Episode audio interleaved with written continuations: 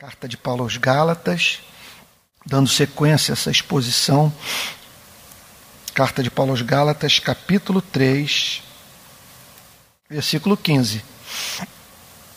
Que o Espírito Santo agora nos auxilie e, nas, e nos ajude a entender a palavra de Deus. Irmãos, falo como homem, ainda que uma aliança seja meramente humana, então ele está falando aqui a partir da sua experiência como ser humano, a partir de normas culturais do seu tempo e, de certa forma, do nosso.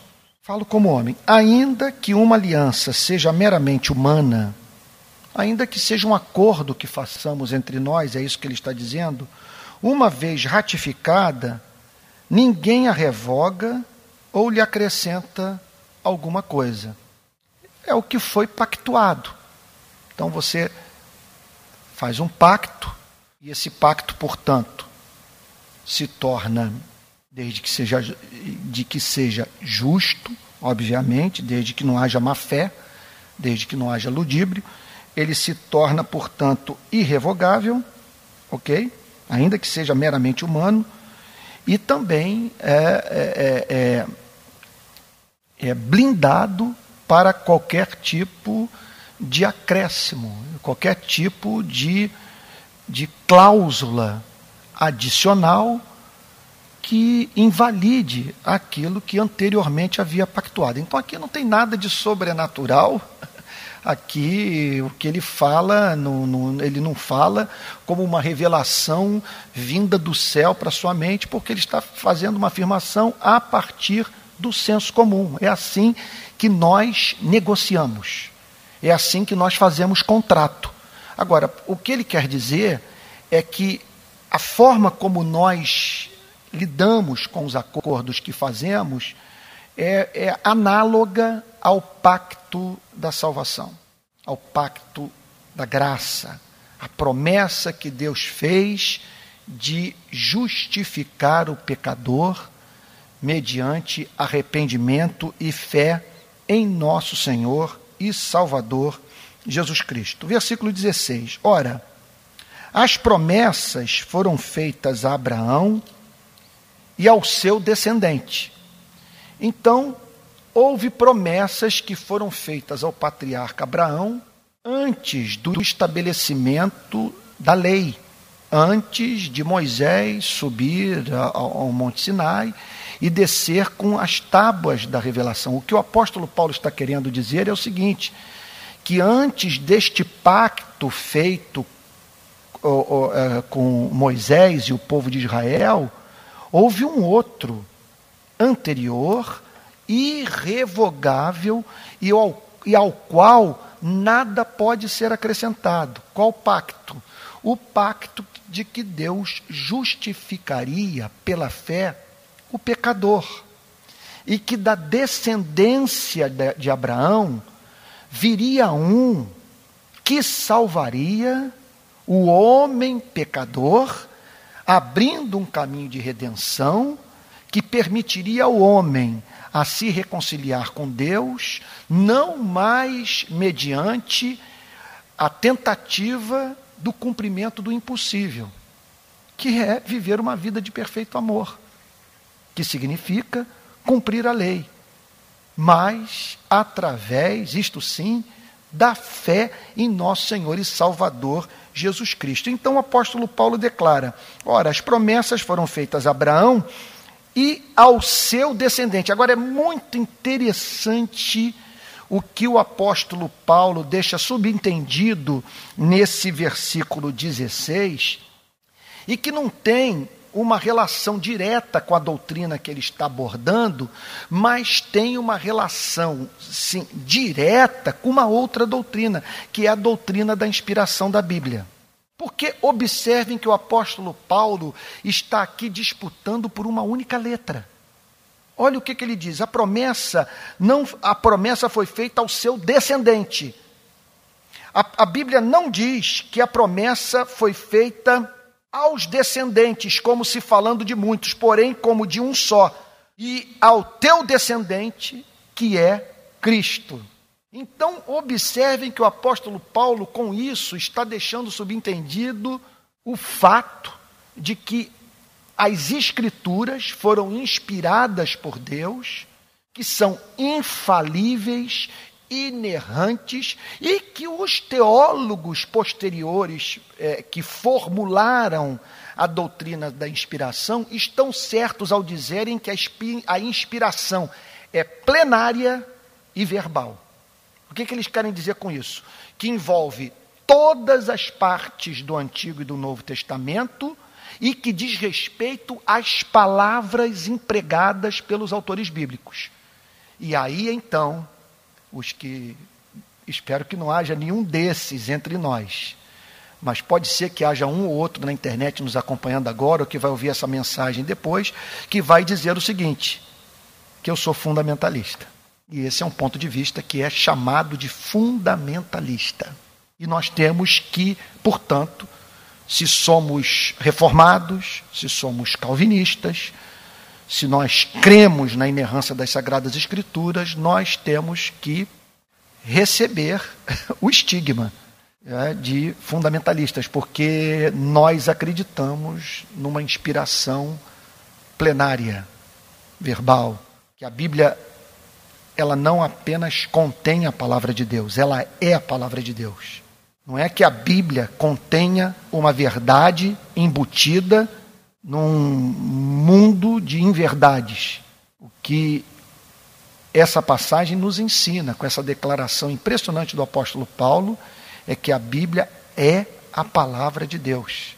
E que o Espírito Santo orientou os escritores bíblicos até mesmo no uso das letras que precisavam ser usadas para que o, para que o testemunho da revelação pudesse ser feito de uma forma inerrante. Então, eu peço que só que os irmãos entendam o porquê de eu ter aberto esse parágrafo. Na verdade, em geral, é, aberto essas aspas, né, é, esse, esse, esse parênteses, né?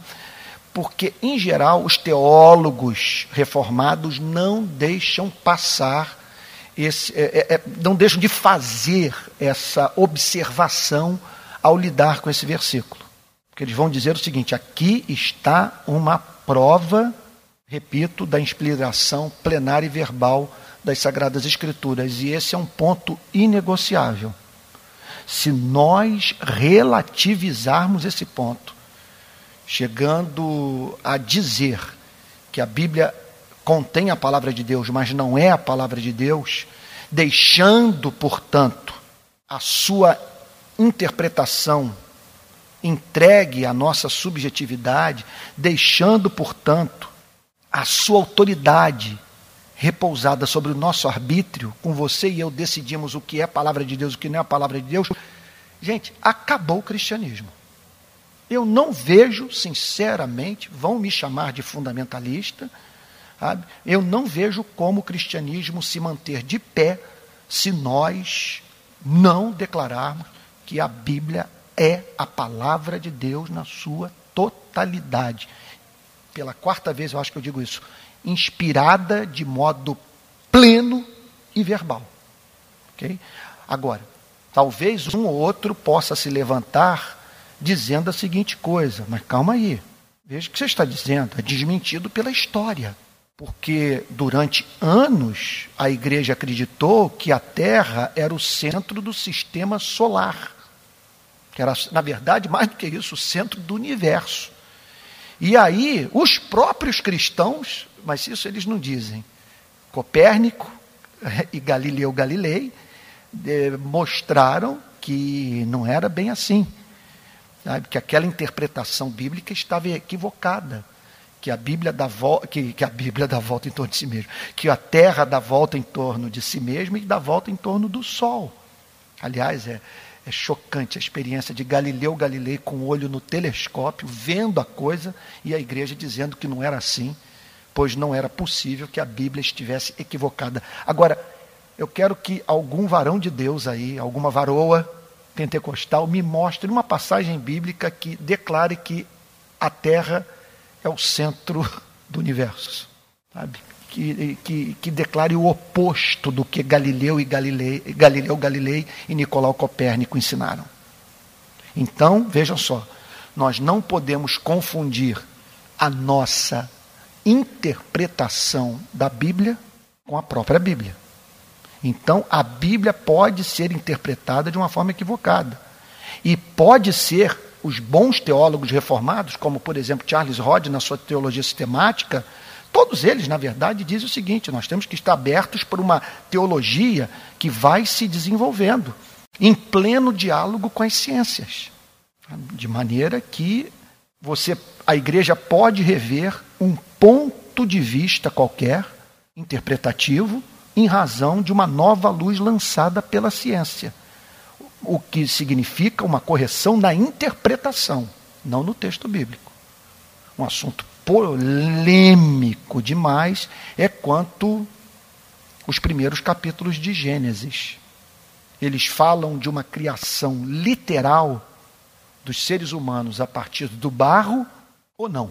E aí você encontra uma declaração surpreendente de um homem como John Stott, dizendo num dos seus livros que ele está aberto para a possibilidade do homem ter vindo à existência a partir de um processo evolutivo, do Homo sapiens ter dado ensejo ao Homo divinus, e declarando com isso, segundo seu modo de ver, o que não pode ser negado é a existência desse casal com o qual Deus fez um pacto. Porque o Novo Testamento fala sobre a existência desse casal e, de, e, dá, e, e, e considera a existência desse casal como um fato da história. E não apenas isso, que esse casal tomou decisões que afetaram a vida de todos nós. Agora, como esse casal surgiu, hoje não há unanimidade no mundo da teologia. Há unanimidade. Agora, muitos continuam declarando que eles foram feitos literalmente do pó da terra e não a partir de um processo que teve como matéria-prima o pó da terra. Um processo comandado por um ser soberano, infinito em sabedoria e que havia decretado criar seres à sua imagem e semelhança. Então, é, eu não veria problema de nós recebermos, portanto, como membro da igreja, uma pessoa que se considera agnóstica com relação a esse artigo de fé. Como que se deu esse nascimento? Que não se pode, como que se deu o surgimento desse casal. O que me parece profundamente complexo é, é incompatível com o cristianismo, isso é convicção minha, é de, quer dizer, convicção não apenas minha, que vocês né, não tem que se preocupar tanto assim com o que eu creio, mas com o que a palavra de Deus ensina e com que homens muito mais competentes, preparados do que eu têm declarado. Que o que não se pode negar, e eu concordo inteiramente com eles, que não se pode negar a existência de Adão e Eva, que ela é claramente ensinada pelas Sagradas Escrituras. Eu, estou, eu só estou fazendo esta esta pausa na, na, na, análise do texto, da perspectiva da doutrina da justificação pela graça mediante a fé, porque a doutrina da inspiração da Bíblia é inegociável. Eu penso que nós não poderíamos, nós não deveríamos receber como membro em nossas igrejas alguém que não tenha profunda estima por esse livro e que não se submeta a ele com todo o, o seu ser, com todo o seu coração. Tá bom? Vamos então retomar. Verso 17. E digo isto: uma aliança já anteriormente confirmada por Deus, e a maravilha é saber que Deus está envolvido com esta aliança. Ela é confirmada com Deus, é selada por Deus, ela é revelada por Deus. É? Então, uma aliança já anteriormente confirmada por Deus, a lei, que veio 430 anos depois, 430 anos depois do que? Depois de Deus ter declarado que justificaria pela fé o pecador. A partir da própria experiência do patriarca Abraão, que foi justificado pela graça de Deus mediante a fé. Então, uma aliança já anteriormente confirmada por Deus, a lei, que veio 430 anos depois, não a pode abrogar de forma que venha a desfazer a promessa.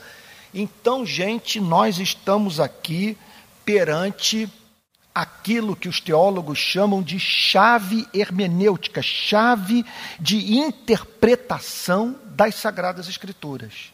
Chave de interpretação do texto do Antigo Testamento, da forma como nós devemos ler, por exemplo, os escritos de Moisés. O que o, o que o apóstolo Paulo está dizendo é que veja, uma promessa foi feita antes do ministério de Moisés, antes daquela aliança feita com Israel, mediada pela pregação de Moisés. O que o apóstolo Paulo está dizendo é que 430 anos antes foi declarado que Deus salvaria pela sua graça o pecador. Que o pecador seria justificado pela graça de Deus mediante a fé somente.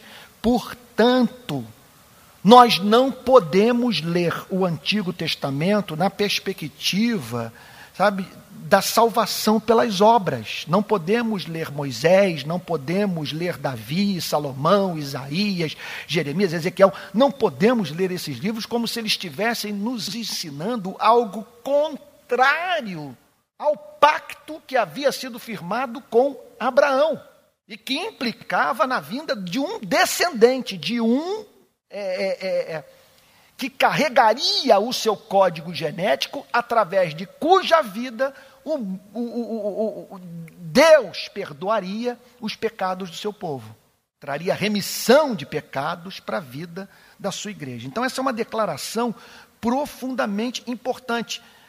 Uma aliança já anteriormente confirmada por Deus, a lei, que veio 430 anos depois, não a pode abrogar, de forma que venha a desfazer a promessa. Não é possível que Deus tenha dado a lei através do ministério de Moisés para desfazer a promessa, tornando, portanto, o ministério de Moisés completa maldição. E por que que o ministério de Moisés não é completa maldição?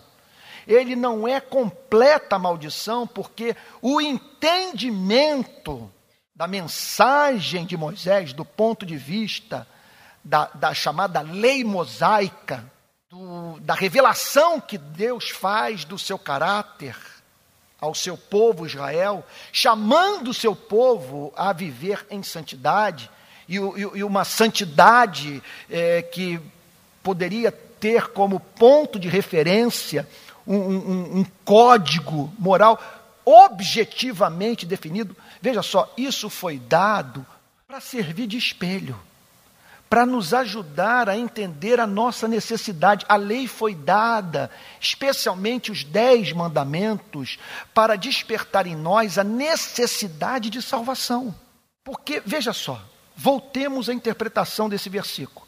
Se a lei, que foi dada 430 anos depois, não teve como propósito invalidar a doutrina da justificação pela graça mediante a fé, na verdade, não veio, não foi dada com propósito de invalidar a promessa, tornando, portanto, a vida mais penosa para os seres humanos, revelando um caminho de salvação pelas obras, porque a lei então foi dada. Esse é o ponto. A lei foi dada com o propósito de despertar em nós o desejo por Cristo, é, nos levando assim à compreensão de que nós precisamos de salvação. Então, ontem, o texto que eu abordava na igreja, não sei se no, domingo que eu tiver a oportunidade de pregar aqui na Betânia, eu vou, juntamente com a igreja, analisar essa passagem. Nós falávamos sobre a doutrina do batismo e o que o batismo pressupõe. Quando a Bíblia nos mostra os discípulos de João Batista batizando, os discípulos de Jesus também fazendo a mesma coisa, Israel, a Bíblia está dizendo o seguinte: o homem é um ser que precisa ser lavado. O homem está sujo, o homem está imundo. E olha, enquanto nós não tivermos coragem para declarar essas verdades às pessoas que frequentam as nossas igrejas, que se relacionam conosco, sabe, que leem o que escrevemos, elas não vão entender o Evangelho. Porque o Evangelho só é boa nova para quem está apavorado com as péssimas notícias sobre esse, não apenas esse planeta, sobre sua própria vida. Que péssimas notícias são essas? Que você tem relação com o que está acontecendo nesse mundo, que é uma colaboração sua. Os rios estão poluídos, as florestas estão sendo devastadas, a nossa ganância está devorando o planeta. E não apenas isso, nós matamos animais por esportes. Jamais conseguimos construir modelo de sociedade sem exploração. Já pararam para pensar nisso?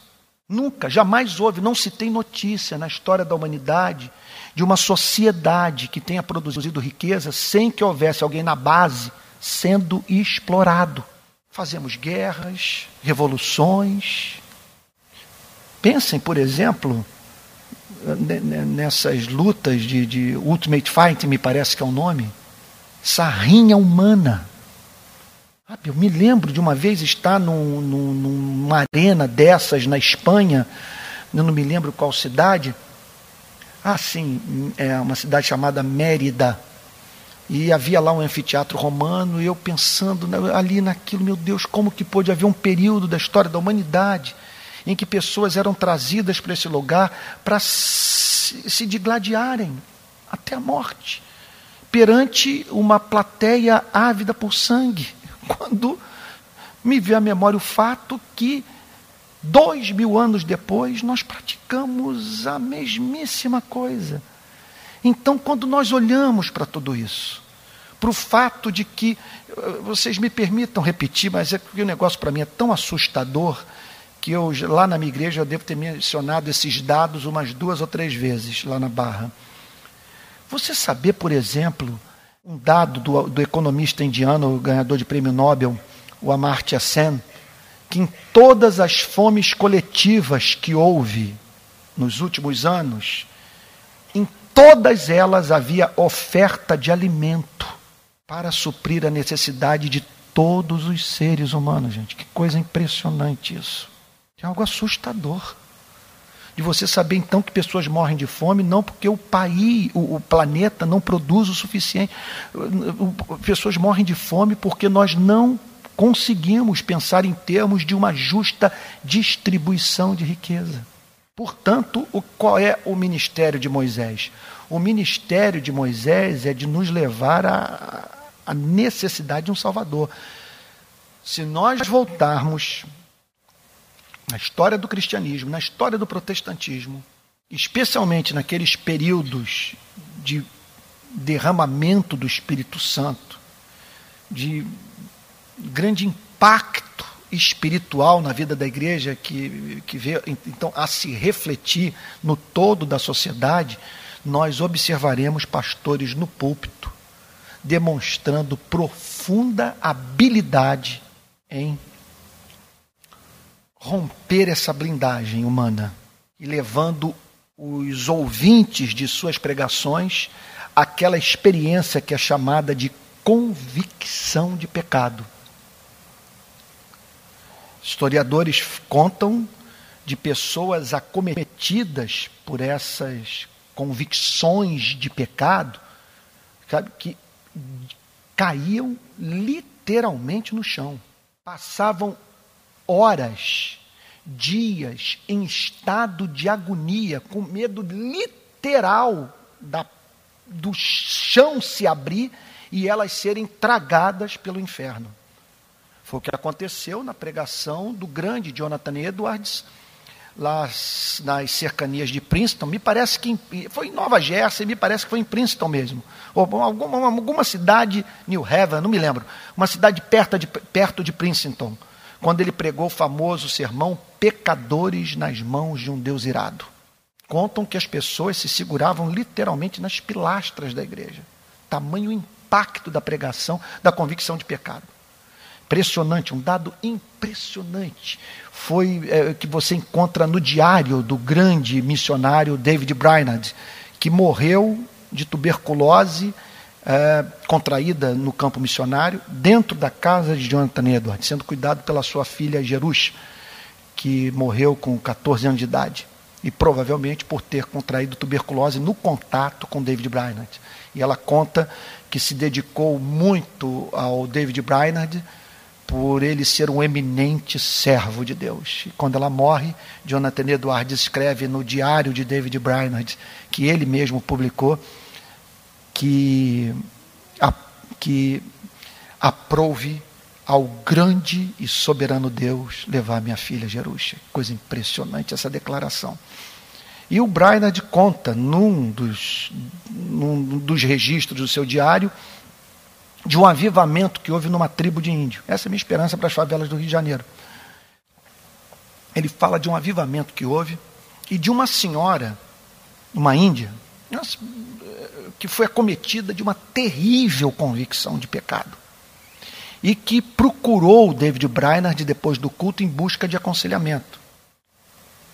E aí ele quis entender o motivo do drama de consciência, da culpa que aquela Índia carregava. E o que o impressionou foi a sua confissão. Sabe qual foi a confissão? Eu, isso eu confesso a vocês que me comove até o fundo da alma. Ela confessou para David Brainerd o pecado de ter disciplinado em demasia um filho querido. Olha, eu quero confessar um, um pecado a Deus. E ele só falava por tradução, ele não falava na língua. Então, e o intérprete ali traduzindo: Olha, eu quero confessar uma coisa para o senhor, pastor uh, Brian. Hoje eu disciplinei com, com severidade minha filha. Aí David Brainerd faz o seguinte registro no seu diário. O que me surpreendeu é que eu não havia mencionado esse tema em nenhuma pregação. Eu jamais havia, não, não havia tocado no assunto de educação de filhos. Simplesmente a pregação do Evangelho foi tão poderosa e a compreensão foi tão profunda que aquela moça iletrada, iletrada, ela, quer dizer, a aplicação foi imediata. Ela compreendeu o Evangelho e foi levada sem que para isso tivesse frequentado uma escola dominical, feito um curso, por exemplo, sobre ética cristã, a compreensão que homens e mulheres regenerados disciplinam seus filhos com amor. Então, o que, que a, a lei foi dada para isso?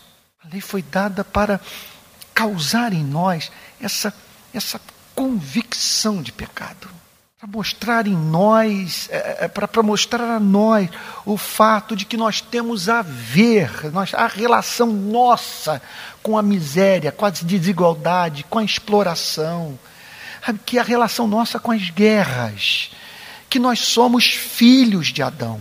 O que a lei faz é mostrar que nós somos filhos de Adão, que nós somos pecadores.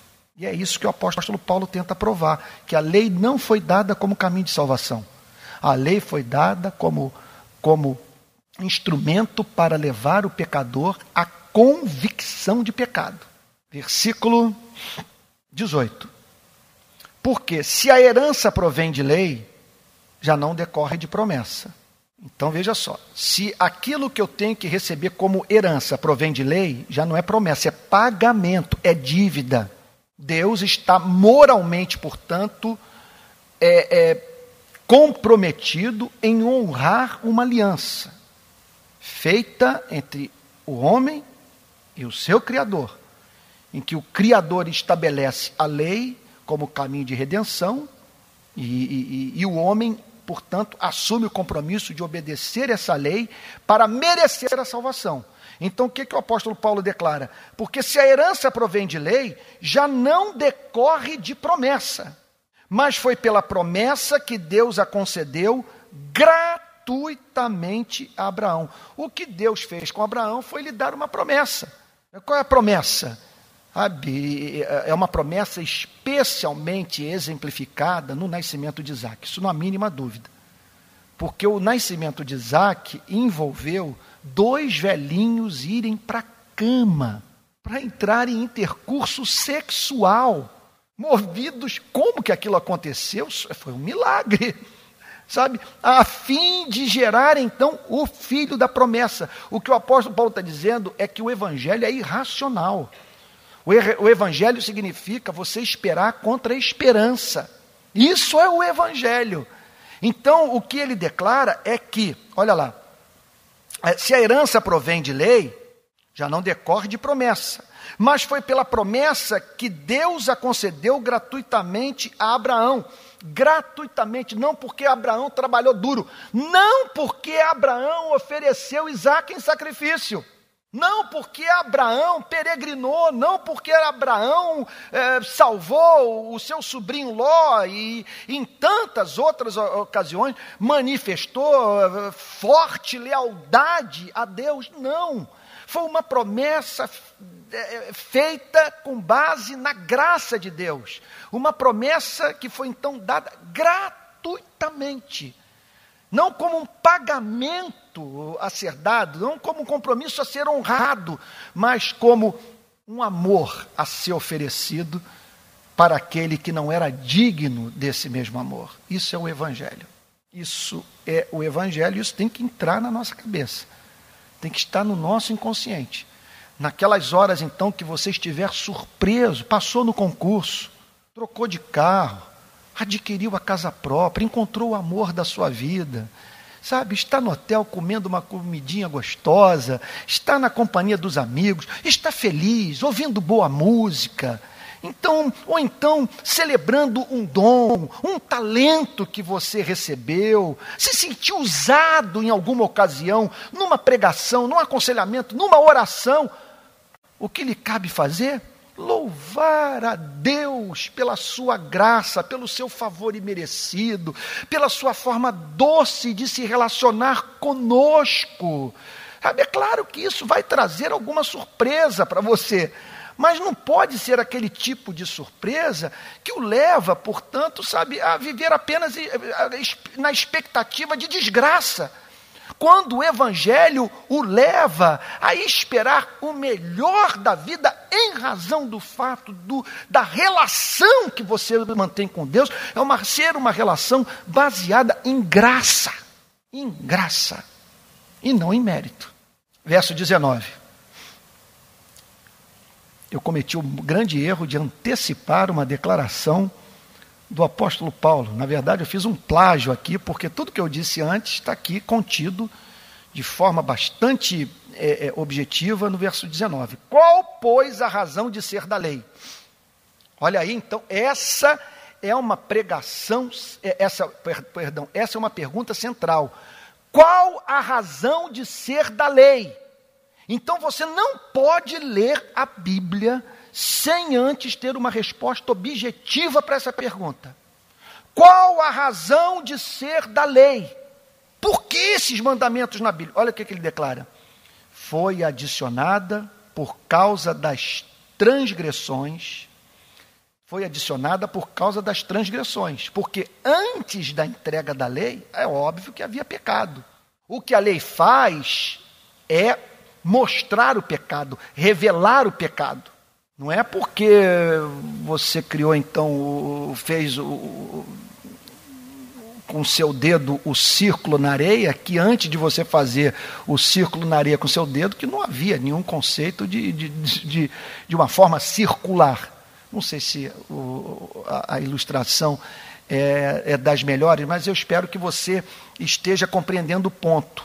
O, veja só, antes da entrega da lei, havia o homem com sua consciência na presença de Deus. E uma consciência que não precisava de uma Bíblia para levar o homem a se comportar de uma determinada maneira, a entender que uma determinada forma de comportamento era agradável a Deus. Mas como o nosso coração impenitente é irreprimivelmente inclinado para a prática do pecado, a lei foi dada por isso. Olha, por causa das transgressões, até que viesse o descendente a quem se fez a promessa. Olha lá, a, até que viesse o descendente a quem, a quem se fez a promessa. O descendente quem é? Jesus Cristo. Que lhe foi feita a promessa de que através da sua obra na cruz, no seu sacrifício, da sua obediência à lei, ele habilitaria um povo, ele salvaria um povo, ele, ele apresentaria um povo santificado ao Pai, até que viesse o descendente a quem se fez a promessa, e foi promulgada por meio de anjos pela mão de um mediador. Olha lá. E foi promulgada por meio de anjos pela mão de um mediador. Está dizendo a seguinte coisa: que há uma diferença muito grande entre a lei mosaica e o evangelho de Jesus Cristo. Sabe que há uma quando o, o evangelho foi proclamado e no nascimento de Cristo, o que nós vemos é, é, é, a verdade sendo revelada através do próprio Filho de Deus, com os anjos celebrando e manifestando o seu louvor por Deus estar se revelando na história como um Deus capaz de amar aqueles que não são dignos do seu amor. Então, qual, pois, a razão de ser da lei? Então, vejam só, irmãos. Portanto, nós não. Isso aqui é central. Nós não podemos manter uma relação com este livro que seja moralista. Vocês estão entendendo o ponto? Que nos leve, portanto, a pensarmos apenas em campanhas de moralidade, erguermos as nossas bandeiras contra o alcoolismo, contra o uso de drogas, contra o homossexualismo a Bíblia não, não nos chama para pregar moralidade, a Bíblia nos chama para pregar o Evangelho. Aquele que tem pecados sexuais, aquele que sofre de dependência química ou de dependência, de, seja de que natureza for aquele que idolatra o dinheiro, o sexo, o poder, o que este precisa é, do, é de poder para fazer aquilo que ele sabe que deve fazer e que não consegue em razão da sua escravidão do pecado. E a Bíblia chama esse poder de evangelho. O evangelho é o poder de Deus para a salvação de todo aquele que nele crê. Então, em vez de ficarmos saindo pelo, pelo mundo pregando moralidade, preguemos o evangelho. Martin Lloyd Jones diz o seguinte: não esperemos não cristãos se comportando como cristãos. Esse é o erro dessas campanhas de apresentar, portanto, um padrão que você só pode viver se tiver nascido de novo. Então nós temos que tomar cuidado para que não nos transformemos numa escola de boas maneiras. Nós fomos chamados para pregar o Evangelho e de uma tal maneira que o Evangelho leve os seres humanos à prática do bem espontaneamente, a tal ponto de praticarem o bem, usando as palavras de Calvino, ainda que infernos e demônios não mais existissem. Oh, vou praticar um pecadozinho aqui. Qual é o pecado de, de, de contar uma, uma história que me, me eleva? Mas é uma bobagem. É, tem esse negócio de você comprar carro novo, comprar carro zero, né? E o carro sai sem placa. Né? Não tem isso? Sai sem placa. Você sai sem placa, acabou o temor dos pardais. Não é verdade? Você pode sair furando tudo, está livre. Ontem mesmo eu passei pela cidade de Deus, estava o rapaz botando o celular na placa, ele na garupa, botando a placa para que a câmera não filmasse, sei lá o que é, não filmasse a placa, né? Ele devia estar lá correndo e tal. Mas vocês sabem que eu de fato sou pecador, não tenho a mínima dúvida com relação a isso. Há provas empíricas, minha mulher sabe, meus filhos sabem, e se você for na minha casa para assistir uma partida do Botafogo comigo, você vai ver que eu sou pecador. Não há mínima dúvida com relação a isso.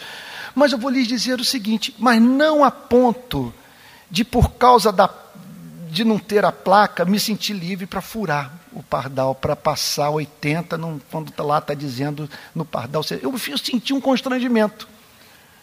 Sabe? Eu penso que é isso que o Evangelho faz. Sabe? Você vai poder furar o sinal, não vai perder a salvação. Mas se você é crente, você não faz ainda que aquilo não represente multa, sanção penal ou cadeia. Por quê? Porque você ama. Você ama Deus, você quer glorificar o seu nome. Não é verdade? Se a igreja conseguir chegar num ponto como esse, nós, se isso fosse aplicado, por exemplo, à educação infantil, relação pais e filhos, Sabe? Que, qual deveria ser a nossa meta? A nossa meta é levar o filho querido a amar Jesus. Eu falava para minha mulher, nós tínhamos assim pontos de vista diferentes com relação à educação de filho. Em razão também das nossas, da nossa história. Eu fui jogado na rua pelos meus pais. Minha mulher, então, tudo ali certinho, horário para dormir, para comer e tal, comer de boca fechada, e bons modos à mesa e tal. Minha mulher, então, a vida inteira preocupada com isso e, e, e ali em cima das crianças, então ajudando. E acho que por isso que elas não se transformaram em seres assim selvagens, né? Foi devido a essa preocupação. Mas eu dizia para ela o seguinte: olha, então a minha preocupação é, é, é a seguinte: eu não, não, vou condenar, às vezes eu acho que você poderia até ir com mais calma, sabe? Mas tudo bem, fazendo seu trabalho zeloso, porque você ama os seus filhos. Mas eu penso que a nossa meta deve ser levar esses dois meninos a amarem Jesus. Porque eu percebo, o Theo querido, que, que foi tão importante na minha conversão, sabe, eu percebo que, que naquela época que eu cheguei na Betânia, com pecados que eu amava tanto que deles eu não conseguia me ver livre, eu só conseguia me libertar por causa do amor por Jesus. E não tinha força, medo de o que quer que fosse na vida que me fizesse espontaneamente me submeter à ética cristã. E é mais ou menos a relação de Jacó com Raquel. A Bíblia diz que Jacó serviu a Labão por Raquel Primeiro sete anos, né? depois mais sete, 14 anos. Mas a Bíblia faz o seguinte comentário: que depois daqueles sete anos de serviço a Labão por causa de Raquel, o comentário foi o seguinte: e aqueles foram como poucos anos, como poucos dias, pelo muito que ele amava Raquel. Então é esse amor que faz com que nós nos relacionemos com a vida de uma forma completamente diferente. Esse, então, está aí o texto dizendo: é, qual, pois, a razão de ser da lei? Foi adicionada por causa das transgressões, até que viesse o descendente a quem se fez a promessa e foi promulgada por meio de anjos pela mão de um mediador. Eu estou vendo aqui o horário, queridos, são já nove e nove. Vamos dar uma paradinha aqui, eu quero saber se os irmãos têm alguma dúvida. Na próxima semana, daqui a 15 dias, se Deus quiser, eu estarei aqui de volta aí nós, nós prosseguimos, mas eu não quero pecar contra o horário. Alguém tem alguma dúvida? Alguma questão que você gostaria de apresentar aqui? Então, pois não. Vou pedir que todos, com objetividade, que usem o, o microfone para a gente tirar as dúvidas. E usar o